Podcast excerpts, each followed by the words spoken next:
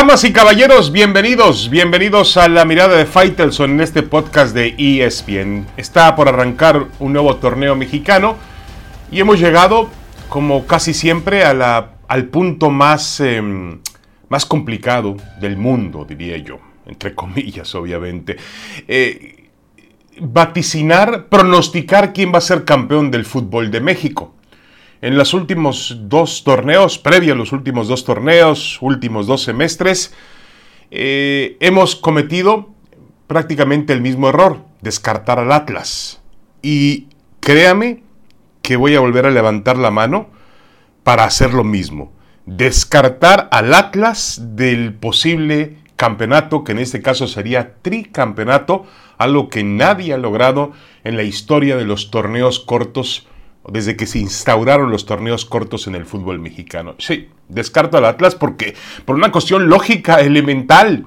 Y, en, esa, en ese descarte del Atlas viene eh, incluido y resaltado realmente cómo está este fútbol mexicano o cómo es este fútbol mexicano.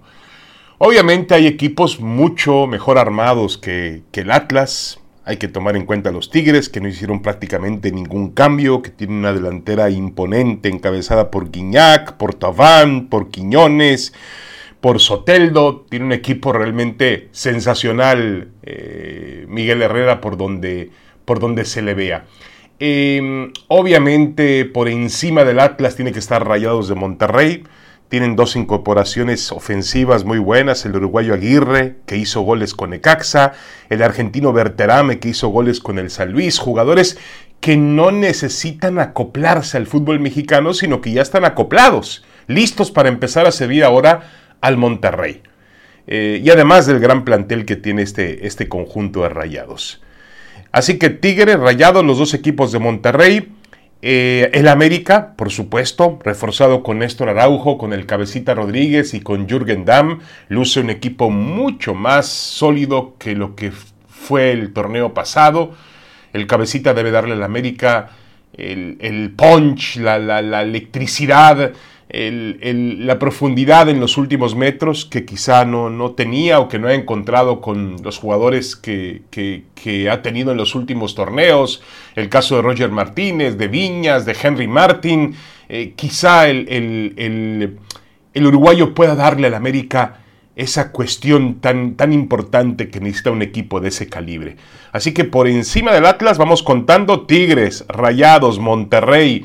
Luego habría que ver a, yo diría, Cruz Azul, aunque Cruz Azul ha hecho pocas contrataciones, tiene un nuevo entrenador, en Diego Aguirre, habrá que ver la incertidumbre de siempre con la directiva, que sí, que no, pero tiene un buen plantel Cruz Azul y Carlos Rodríguez, el Charlie Rodríguez está de regreso después de, de, la lesión. El Pachuca, que prácticamente ha dejado el mismo equipo para Guillermo Almada, el entrenador, que tendrá su segunda temporada con con los Tuzos, que jugaron mejor que nadie el fútbol en el último semestre y que van a volver a ser protagonistas. Por lo menos esos cinco equipos veo mejor que el Atlas y muy parejo, por ejemplo, Pumas. Pumas ha hecho una muy buena pretemporada contratando a los argentinos del Prete y Eduardo Salvio. Este último viene procedente de Boca Juniors, usaba la 10 con el Boca, el Boca lo quería retener, al final de cuentas Pumas logró arrebatárselo.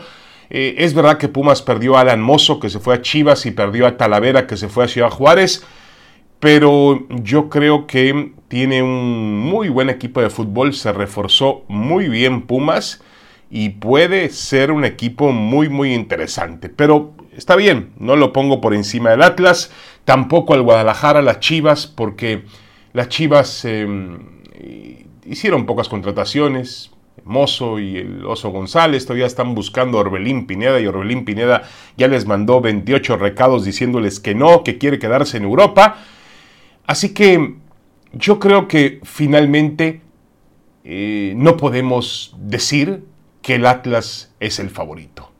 Pero tampoco podemos descartarlo, porque si descartamos nos ponemos la soga en el cuello. El Atlas es un equipo que también ha logrado mantener la base, el esquema del campeonato, con Camilo Vargas en la portería, con su línea de tres defensores sudamericanos que son potentísimos, son fuertes. Em, el caso también de, del medio campo, donde destacan jugadores como Márquez, como Aldo Rocha, y adelante obviamente Furch y Quiñones, ahora van a recibir ayuda. Los dos jugadores hay altas como la de Edinson, como la de Mauro Manotas, que van a, a tratar de darle un poco más de variedad y opciones a Diego Coca en la ofensiva. Para mí, mi favorito número uno es Tigres. Número dos, Monterrey. Número tres, América. Número cuatro, el Pachuca. Y número cinco, Cruz Azul. No pongo entre los cinco primeros al Atlas. Bueno, voy a volver a cometer el mismo error. Ya veremos. Una pausa y regresamos. Tenemos más en la mirada de Faitelson.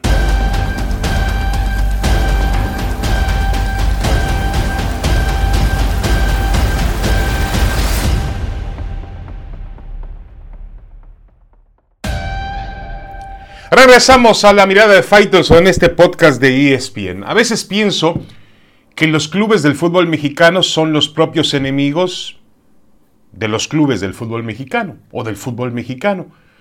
Y, hablo en específico de eh, algo que siempre ha estado, sí, siempre ha estado en boga, el, el deseo de repatriar. Es decir, cuando un futbolista mexicano va a Europa y está tratando de mantener una carrera competitiva, en un fútbol de mayor dimensión, de mayor alcance, de mayor profundidad, de todo, pues resulta que el fútbol mexicano basado en su gran economía, no sucede en otros países latinoamericanos porque no hay esa economía, levanta la mano y le dice, oye, te voy a pagar más de lo que te pagan en España, o más de lo que te pagan en Francia, o más de lo que te pagan en Bélgica, pero regresa a jugar conmigo.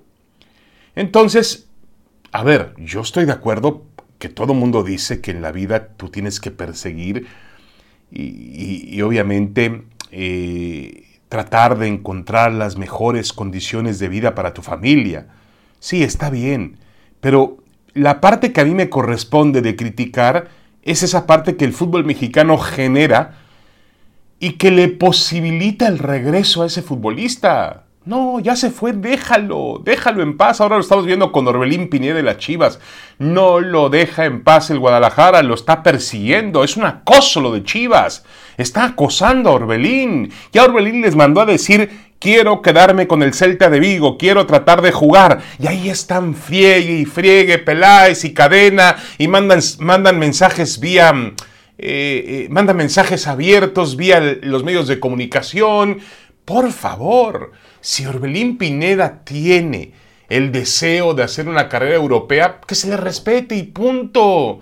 El hombre eh, lo explica muy bien. ¿eh? Yo leí una declaración suya donde él dice, a ver, me costó muchísimo trabajo dar el paso, me costó muchísimo trabajo cruzar el famoso charco y llegar al fútbol de Europa. Sí, el Celta de Vigo o el entrenador no me han dado las oportunidades que yo merezco, pero no me voy a rendir, voy a seguir luchando. Y ahí viene el Guadalajara a decirle, no, regrésate a México a reforzarnos a nosotros. No, se vale, no se vale, no puede valerse así, no, no. Eh, ¿Qué juego estamos jugando? Uno exporta y el otro decide, y además nos cuesta un trabajo exportar y producir jugadores de fútbol. Realmente eh, producir jugadores de fútbol en México eh, es muy difícil. Y luego llevarlos al siguiente nivel competitivo todavía es más complicado. Para que de pronto se traicione esa condición con la repatriación. Los equipos mexicanos, incluyendo a Chivas y destacando a Chivas, tienen que ponerse a trabajar en fuerzas básicas, tienen que tomar decisiones inteligentes al nivel del mercado local. Si el Guadalajara se alimenta de jugadores mexicanos, pues lo siento, tiene que afrontar sus propias consecuencias y sus propios retos y alimentarse de lo que está en casa. Porque lo más fácil es ir a buscar un producto que ya está hecho y que está intentando jugar en un nivel mayor del juego. Hay otras formas también en las cuales se ha dado esta repatriación. Eh, hay alguna que se da a través de la MLS. Vemos el caso de Héctor Herrera que va al Houston Dynamo o como ocurrió también con Carlos Vela en su momento. Dos jugadores, Vela y, Herrera, que podrían seguir jugando en Europa y que eh, por, por las comodidades y en este caso las necesidades y el poder económico, claro, de los equipos de la MLS, pues eh, van a, aceptar jugar en ese fútbol de menor nivel, que es el fútbol de los Estados Unidos. Pero yo creo que los equipos mexicanos tendrían que tener un... Eh, no estoy pidiendo un pacto de caballeros, pero sí estoy pidiendo un, un pacto de ética, de moral, de decir, no se vale repatriar jugadores que ya dieron el paso y que están intentando abrirse camino en Europa. Vamos a apoyarles. En lugar de meter, llenar la cabeza de humo, vamos a apoyarles, vamos a tratar de que se queden ahí, que triunfen, que agoten hasta la última posibilidad que exista para poder triunfar en el fútbol europeo. Y no que a las primeras que flaquean, que no es el caso de Orbelín, eh, que ha soportado, pero no puede ser que a la primera temporada que no te ponen a jugar y no logras continuidad, pues ya estés pensando en volver al fútbol mexicano. Vuelvo a casa, vuelvo con mami, por favor. Ya es tiempo que de este fútbol crezca, madure y en realidad eh, trate de lograr sus sueños a través de tratar de poner más jugadores en el mayor nivel posible del juego. Una pausa y regresamos, tenemos más, mucho más en la mirada de Faitelson.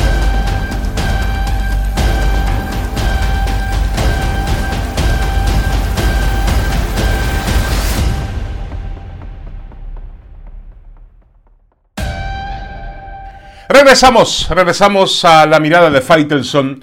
Y bueno, durante la semana volvió a avivarse esa polémica que por cierto intentó hacer un periodista argentino conmigo y yo eh, me bajé del ring enseguida. No me parece que nos va a llevar a ninguna parte ese tipo de discusiones. Pero hablábamos del tema de que un equipo como Pumas logró arrebatarle a Boca Juniors, al gran Boca Juniors argentino, a un futbolista como Eduardo Salvio, el Toto Salvio, el número 10 de Boca, y, y, también dejábamos en claro que Boca había tratado por todos los medios de mantener al futbolista en, en su nómina, pero que no le había alcanzado en lo económico. Entonces sugeríamos que como uno de los equipos de menor economía en el fútbol mexicano como Pumas era capaz de ganarle a Boca Juniors, al gran Boca Juniors, a un futbolista. No, no fue a billetazos, como lo dijo, como bien lo aclaró Andrés Lilini, entrenador de Pumas, el, martes por la noche en Fútbol Picante, diciendo que Pumas a billetazos no le gana nada a nadie. Tiene razón. Fue, hubo, fue con astucia, fue con, con la capacidad, con la inteligencia, con el convencimiento, con lo que usted quiera. Pero Eduardo Salvio viene a jugar al fútbol de México. Y es una de las grandes, grandes contrataciones que tiene el fútbol mexicano de cara al próximo torneo. Lo podemos juntar con el regreso de, de eh, el cabecita Rodríguez que viene para el América, también con el otro regreso, el de Thiago Volpi, el portero brasileño que, que regresa ahora con el Toluca. Son me parece a mí tres nombres que realmente llaman la atención. Quizá Gustavo del Prete, el, delantero que viene de, mm, Estudiantes de La Plata para jugar en Pumas de la universidad. Y, y párale de contar. las caras nuevas, porque hay otros movimientos que son a nivel interno. Pero a lo que yo voy es que al final del día es evidente, y lo dijo Matías Almeida hace poco, el fútbol sudamericano, el fútbol argentino ignora al fútbol mexicano, no lo ve, no lo sigue, lo considera de menor grado, pero la mayor parte del fútbol argentino y sudamericano viven de las operaciones que se hacen con el fútbol mexicano. Es decir, la economía del fútbol mexicano es más solvente que la del fútbol sudamericano, salvo el brasileño, eh, que el argentino, que el uruguayo, que el chileno, que el paraguayo, que el colombiano. Es mejor la economía del fútbol mexicano. Sí, perfecto. Pero a mí no me interesa tener una mejor economía que, las ligas sudamericanas. A mí lo que me interesa es ser mejor que ellos, ser igualmente competitivo que ellos en la cancha. Y ahí sigue existiendo una distancia. Argentina está por encima. El, nivel de intensidad, de ritmo, a ver, de calidad, sí, porque todo eso es calidad. El nivel de calidad y, la esencia competitiva del argentino está por encima del fútbol mexicano. Eh, a media semana veía yo un partido entre el Corinthians, eh, con William en la cancha como gran estrella, justamente frente al Boca Juniors. Y era un partido de altísimo nivel, de un grado muy elevado de competencia. Para mí, con todo respeto, la Copa Libertadores de América solamente está por debajo sí tiene, tiene su distancia, ¿eh? no, no, no, no, no, no, no, no quiero exagerar ni tampoco caer en, en cuestiones que serían totalmente inapropiadas. Tiene su gran distancia, pero solamente está por debajo de la Liga de Campeones de Europa, de la famosa Champions. Y el problema es que México ya estuvo ahí, y México se fue de ahí, y México ya no quiso estar ahí, y México ya no pudo estar ahí, lo que usted quiera. Pero a final de cuentas, esa es la gran pérdida del fútbol mexicano haber dejado ir la Copa Libertadores de América, los torneos sudamericanos, que le daban finalmente al, fútbol mexicano una, una ventana hacia el mundo. Para mí los tres subcampeonatos que consiguieron equipos mexicanos mientras estuvieron en Copa Libertadores, el de Cruz Azul, el de Chivas, el de Tigres, son tres de los logros más valiosos en la historia del fútbol mexicano, a pesar de haber caído en, la final. Eh, creo que, hay que valorar esos, esos alcances que tuvo el fútbol mexicano. Y, y lamento mucho que no se haya podido volver, porque el fútbol mexicano necesita de eso. Con todo respeto, es mejor jugar una Copa Libertadores que jugar una Liga de Campeones de la CONCACAF. Y es mejor jugar una Copa Libertadores que un Mundial de Clubes de la FIFA y nunca alcanzamos a dimensionar el impacto de la pérdida. Nunca lo alcanzamos a dimensionar. Y obviamente existe. Sí, podemos ser mejores que los argentinos en cuanto a economía, pero lo que yo quiero es ser mejor que los argentinos en cuanto a fútbol. ¿Y cuándo va a ser eso? Esa es la pregunta. Por cierto, ahora habrá un buen partido, se lo recomiendo, entre Argentina y México en el Mundial de Qatar. Muchas gracias. Yo soy David Feitelson, esta fue mi mirada. La mirada de Feitelson en el podcast de ESPN. Los espero la próxima semana.